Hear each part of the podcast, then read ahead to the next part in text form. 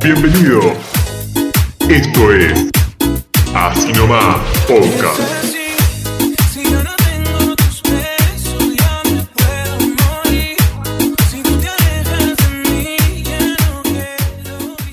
Bueno, podcast número 18. Se podría decir que ya somos mayores de edad para lo que es el pueblo argentino, ¿verdad?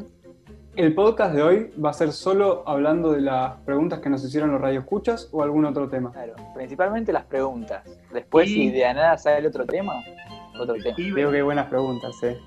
hay muchas que apuntan a lo mismo. Sí, a sí. lo sexual. Quiero saber cuál es el nivel de las preguntas que nos hicieron, del 1 al 10. Están buenas las preguntas. Hay bastantes. eh, igualmente las vamos a tratar de, de responder todas. Ok, el orden va a ser de, de peor a mejor, o sea, para ir eh, de forma escalonada durante el podcast o aleatorio. No, aleatorio, aleatorio. Ok, ok. ¿Y Claro, ¿Querés, ¿Querés ir vos leyendo y nosotros vamos respondiendo o cómo querés que sea la dinámica? igualmente, igualmente lo voy a dejar conducir al doctor porque no estoy con buena señal de wifi. Así que lo voy a Me dejar gusta que, que- que él presente las preguntas. Sí, JP tiró la del microondas, se podría decir. ¿Qué sería la de microondas? Que calienta pero no cocina. Oh, oh. Mirá Mile, mirá Mile, mirá Mile cómo tiró la- el ojo ahí, eh. Escuchó la del microondas y se le pararon las antenas. Mi- Mil está preparando unas encuestas sexuales que ella hace en su Instagram. Otra vez la. Pache, Claro, ¿vos ella ¿estás en puso- contra? No, no, nada más que me sorprende la cantidad de preguntas sexuales que hubo en el podcast. Se nota que no comprendes a la gente, eh. Fan. Bien, empecemos por las básicas. ¿Cuál es la pose sexual preferida de cada uno de los integrantes? ¿Bacher? Yo puedo decir la del doctor. No, la tuya y después la del doctor. No, yo, yo me reservo, me reservo esa respuesta para mi privacidad. Yo creo que Bacher, ante la pregunta de, de Pedro, se puso bastante nervioso, empezó a delirar con lo que respondió, que no, no tenía sentido. No, yo tengo que admitir que este es un podcast que escuchan mis abuelos.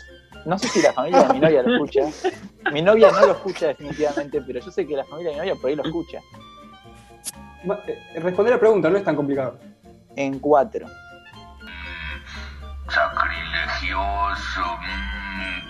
Para mí, mi posición favorita es la, la mujer boca abajo y, y yo arriba, tipo de cola sería.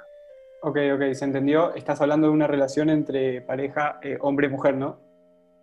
Por supuesto. Bien, está bien, no, está bien, está bien. Aclaramos a nuestros radioescuchas. Eh, la mía es el hombre parado, un poco arrodillado, y la mujer arriba, mirando para ese lado, y como que la sostiene o se agarra, ¿se entiende? No se entendió. igual. Cállalo un poco más.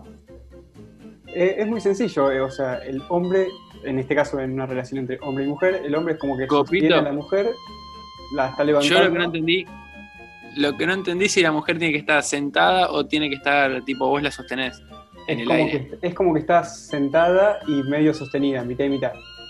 Claro, un poco. Porque Claro. si no, no te da la fuerza. Y claro, cl- todavía, todavía no, estamos, estamos en eso. Bueno, em, experiencia paranormal que hayan tenido. Bacher, ¿alguno? ¿Marquitos? Tendría que Yo no pensar. tuve ninguno. Yo creo que sí. Pará, déjame pensar. Tengo algo.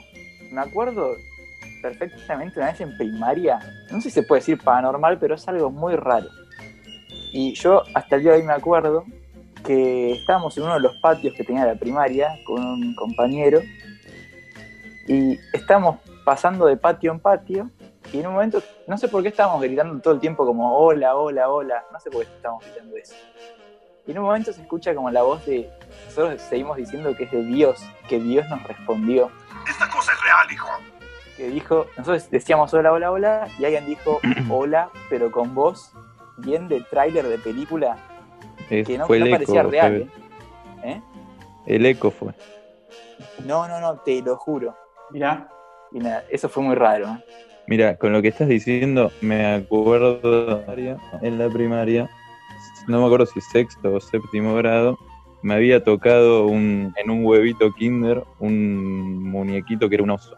Entonces yo fui al, al otro día a la escuela con el oso y dije que el oso se llamaba Mako, no sé por qué se me ocurrió eso, y que era el líder de una religión. Y la religión era la religión de los Makwon. Y estuvimos como un mes rezándole a ese osito. Y me acuerdo que en los recreos eh, se organizaban tipo clases de taekwondo, pero era Makwon. Entonces en los recreos nos cagábamos a trompadas porque teníamos que aprender Macondo y había jerarquías, tipo, había gente que asistía y qué sé yo, y todos le rezábamos al osito.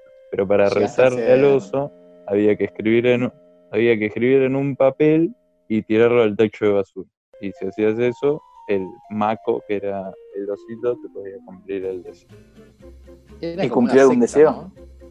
Me acuerdo, era, no me acuerdo si 2007, 2008, y Boca jugaba contra Fluminense, no sé si la semifinal o no sé qué cosa de la Libertadores, y en el medio del partido yo escribí que pierda Boca, lo tiré al techo y perdió. No sé si funcionó por eso o qué fue, pero perdió. Vos, Mira. Peter. Nosotros, toda mi familia, eh, dos semanas después de que falleció mi abuela, eh, empezamos a ver a alguien que caminaba por nuestro living a la noche durante toda una semana. O sea, todos íbamos al living a la noche con la luz apagada y cada vez que íbamos sentíamos que había alguien en el living. Todos, o sea, nos pasó a todos los integrantes de la familia, todo por una semana, o que estaba ahí o que pasaba. Es como que lo sentíamos. Fue un perro. flash y lo decidimos tomar para bien y no para mal, así que un poco asustados al principio, pero después, nada, fl- fluía, normal. ¿Pero no podía ser el perro? El perro estaba con nosotros en la cocina y sentíamos a alguien en el living. Raro eso, ¿eh? Yo sabés cómo Sí, sí. prendo fuego el departamento y me mudo. Próxima pregunta para descontracturar. ¿Hasta dónde se lavan la cara los pelados? Esa es una gran pregunta. La verdad que felicito al que hizo esa pregunta. No tengo ni la más puta idea. Sabés que yo tengo un compañero de laburo y amigo de toda la vida que, que es pelado. Y en diciembre tuvimos la oportunidad de compartir un cuarto de un hotel. Y te fijaste cómo se No, y justamente cara. el otro día alguien me hizo la misma pregunta y nunca me puse a pensar eso en el momento, porque si no me hubiera fijado, hubiera prestado atención. Igual la pregunta no es hasta dónde se lava la cara, sino si hasta dónde le llega la cara. O sea, ¿de dónde, dónde está la, No, la frontera más que la entre cara. cabeza y cara? Claro, pero más que la cara es cuánto tiene de frente. Porque vos decís, tipo, esta persona tiene una frente, viste, bastante grande, o tiene frente chica. Eh, generalmente se mide por la cantidad de dedos que, que tiene la frente, viste. Pero un pelado no, no se lo puedes medir. No sabía que la que frente lo- se medía con dedos. Sí, desde la ceja hasta donde arranca el pelo del cuerpo. A ver, ¿Podemos decir que que los pelados tienen frente 360? cuatro dedos es la mía, ¿eh? Frente de cuatro dedos, ¿está bien? ¿Y los pelados se ponen shampoo tipo acá o directamente jabonazo ahí, tiqui tiqui? Copito va a ser pelado, yo supongo que también, pero no completo, así que no sé. Pregunta, para los barbudos, eh, ¿se pone jabón o shampoo en la barba? Jabón.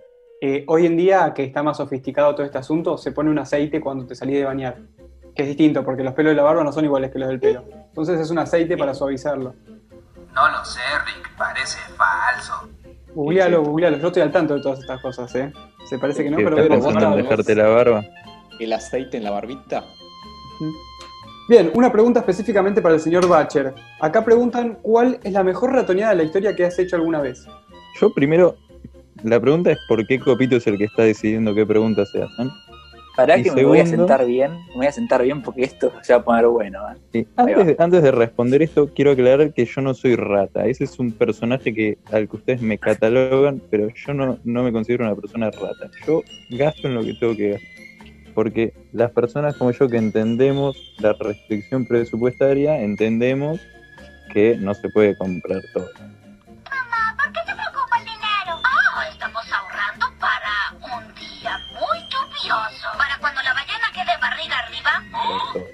No vas por la vida tirando falopa como Hebel que hace lo que Pero bueno, la cuestión es que yo comprendo el concepto de restricción presupuestaria y entiendo que no se puede ir tirando dólares para cualquier.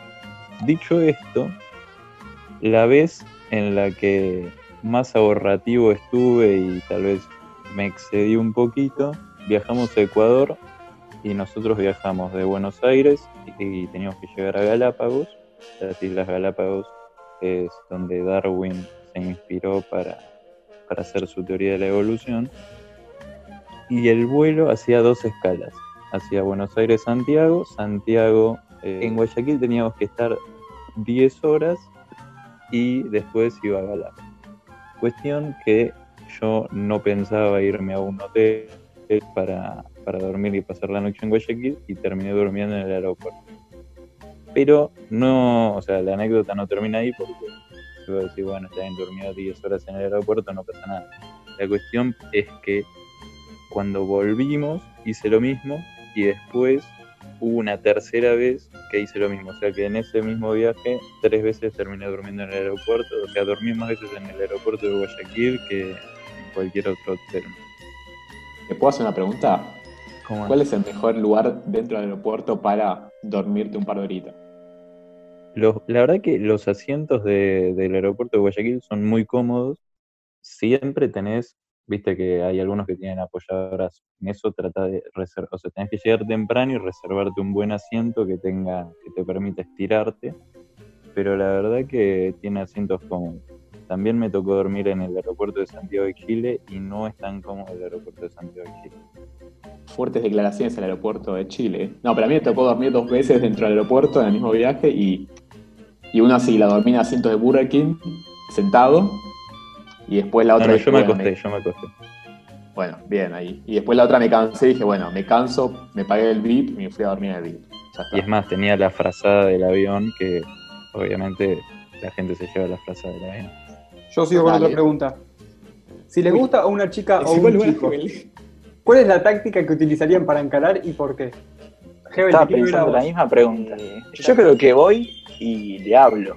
No sé si tan directamente, pero como que le voy tirando palos por algún lado. Y le decís que También. sos Hebel de así nomás. Mi pregunta es ahora, Hebel, o para cualquiera, o para mí también. Esa chica o chico que te gusta, ¿ya la conoces de algún lugar o es tipo, lo viste un par de veces y tipo, tenés un ambiente en común que comparten en común o lo ves una vez y decís, uh, me gusta? Es indiferente. Es la táctica Como que que es más para- difícil, ¿eh? Es más difícil acercarse Claro. a eso. sí. Compartís Bueno. un ambiente en común es mucho más fácil, ¿eh? Suponete que no, suponete que no. Te quiero ver, Marcos, a ver. Yo ya tengo mi opinión, pero los quiero escuchar a ustedes.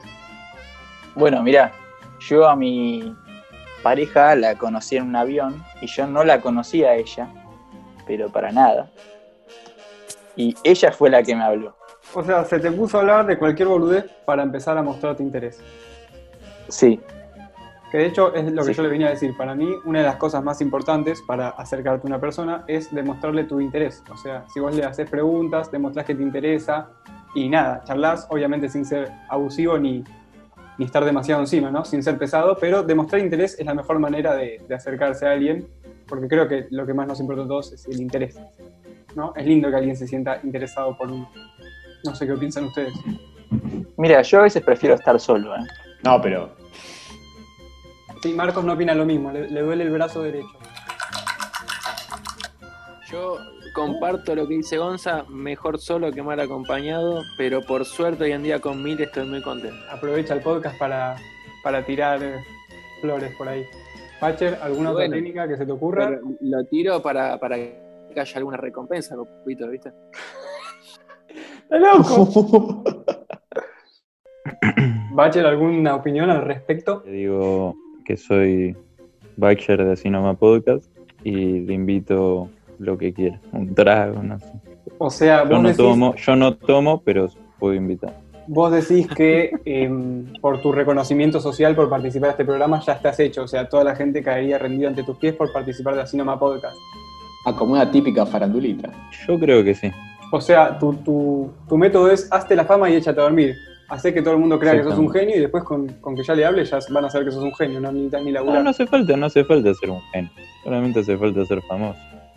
Ok, ok, me gustó, me gustó esa táctica. Y vos ni siquiera, ni siquiera trabajás para conseguir eso, sino esperás a que te hablen, ¿no? No, no, yo dije que me acercaba. Ah, ¿Cómo- bueno. cómo- Puede ser, me, me parece que estoy empezando a sentir que la posición favorita sexual de Bacher es la del distanciamiento social. Y puede ser. Y puede ser, y puede ser. Bueno, eh, acá una persona nos pregunta, ¿por qué siempre me golpeo el dedo chiquito del pie? ¿Se lo dicen ustedes o se lo decimos nosotros? Y por boludo. No lo quería, no lo Sí, quería lo decir tan mismo. crudo. Doctor, por acá quieren saber cómo es posible que estés tan duro. Quieren saber tu técnica. No, no, pero lee bien la pregunta. Acá dice, ¿por qué el doctor está tan pero tan duro? Eh, y es muy complicado responderlo, pero. eh, eh, la verdad que no sé. Tienes que tener una buena dieta. Ahí está. Foxy Run. Una buena dieta. La próxima dice, ¿cuál es la serie favorita de cada uno? Vamos a hacerla rápido. Hebel, Eh, Walking Dead. Bacher, Tal es los Sims. Juanpi. Vikingos. Bien, la mía es Star Trek y la de Marcos Reiseman. La mía es Morir. sobreviviente designado tanto la versión estadounidense como la versión surcoreana. Excelente serie, vayan a verla. Uy, se extendió. ¿eh? Mirá, Marquitos, Marquitos, ¿vos qué harías si sos el sobreviviente designado y se mueren todos y te toca ejercer el poder? ¿Qué es lo primero que harías? Ponele ahora, genial. le agarra, le agarra coronavirus a todo el, a todo el gobierno y te ponen a vos como, como presidente. Hablamos del gobierno de Argentina. Sí, sí, ¿qué harías? ¿Levantás la Bueno. cuarentena? Darle primero a cada habitante del país un millón de pesos. O sea, hoy en O día. sea, en Marquitos, día- vos no sos una persona que entienda lo que es la restricción presupuestaria. Pero no, escúchame, La maquinita, la maquinita. ¿Cuántos- Pum, pum, pum. ¿cuántos millones de dólares se fugaron? Si tú esos, en vez de fugarse, le hubieses dado acá a Argentina un millón de pesos, te sobraba, creo. Te sobraba y te alcanzaba para seguir tirando manteca al techo. Bueno, parece. está bien, Marquitos se hizo otro. Hablando en serio, 5 millones acá argentino. Por eso votenme en las próximas elecciones parlamentarias. Con Bacher estamos fundando el Partido por la Juventud, que nos quedó pendiente hace un par de años eso, Bacher. Sí, sí. Otra pregunta que nos hacen a todos es que quieren saber cuáles son las cábalas de cada uno, para lo que sea. A ver, Juanpi, sorprendeme. No, no, no tengo cábalas, copito. No sé, creo que te decepcioné. Mira, yo tengo varias cábalas. Es depende de mi época y momento del año que voy cambiando. Pero hubo una que mantuve por mucho tiempo, que es cada mañana cuando me levanto con un café con leche, ¿no? Dije que Ponía el café en el microondas, lo ponía a poner un minuto y medio, y cuando faltaban 14 segundos lo pausaba.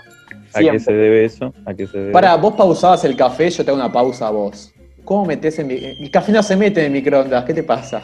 No se hace es solo leche, no con agua. Calentabas la leche.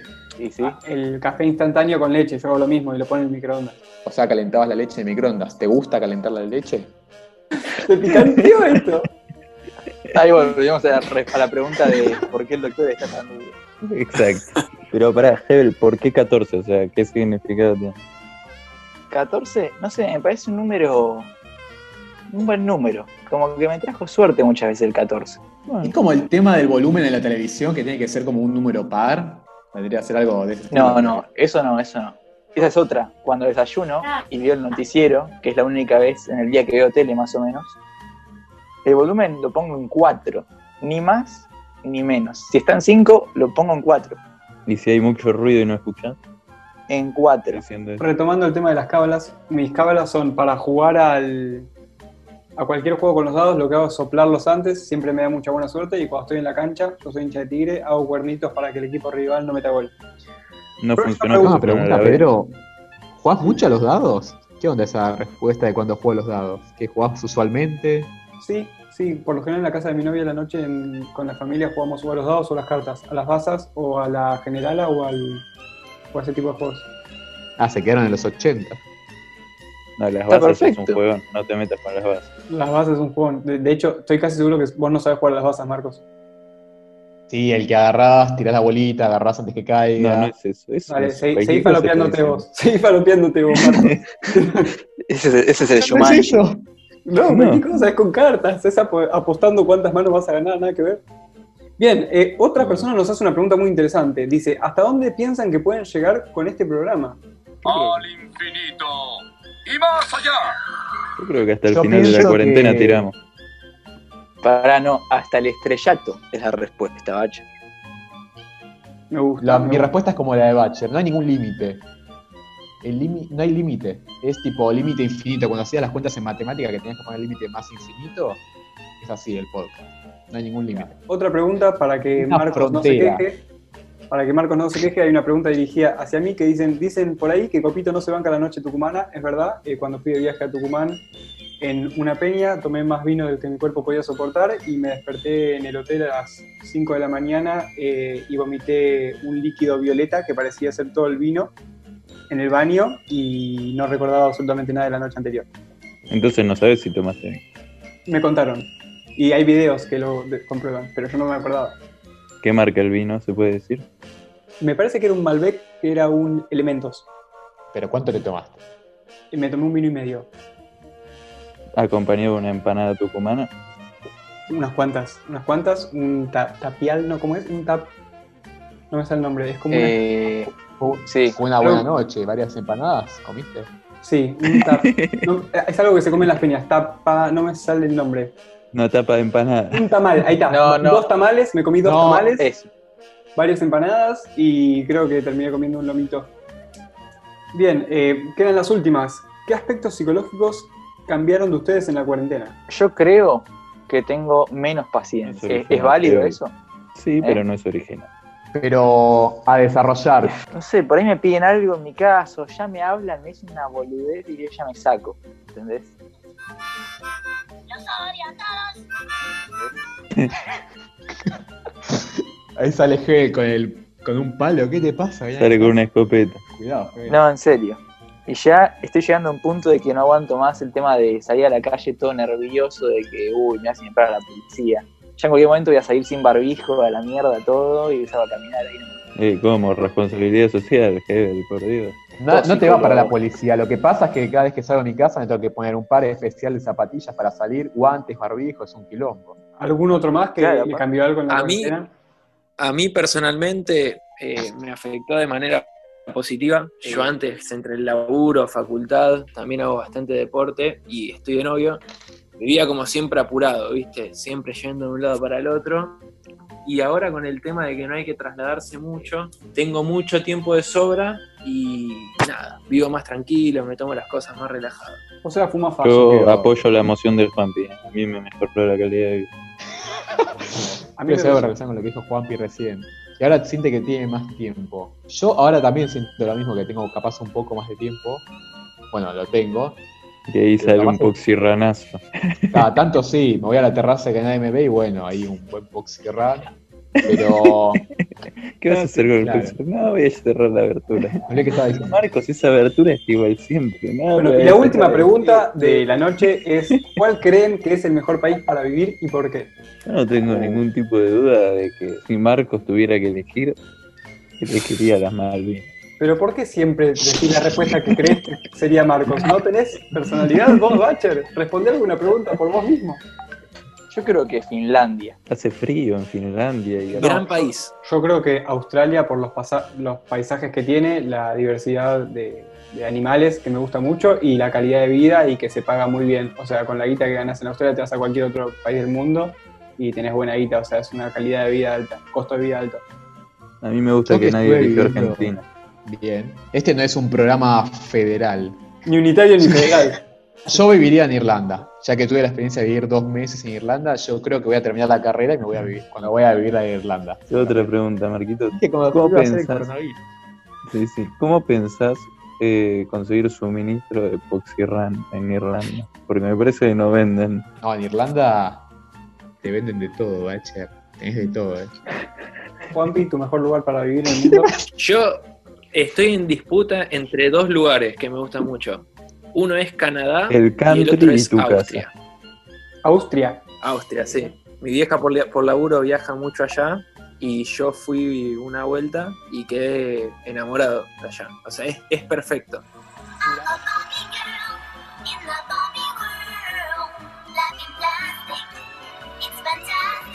Mira, Todo es perfecto. Y a Canadá también fui cuando era más chico y lo mismo. O sea, funciona todo bien, un país súper limpio. eh, ¿A es qué te perfecto. referís con limpio? Limpio, no hay ni un papel en el piso. Vos que vivís acá en. Argentina deberías saber. Va, no sabrías lo que es limpio, Bachi.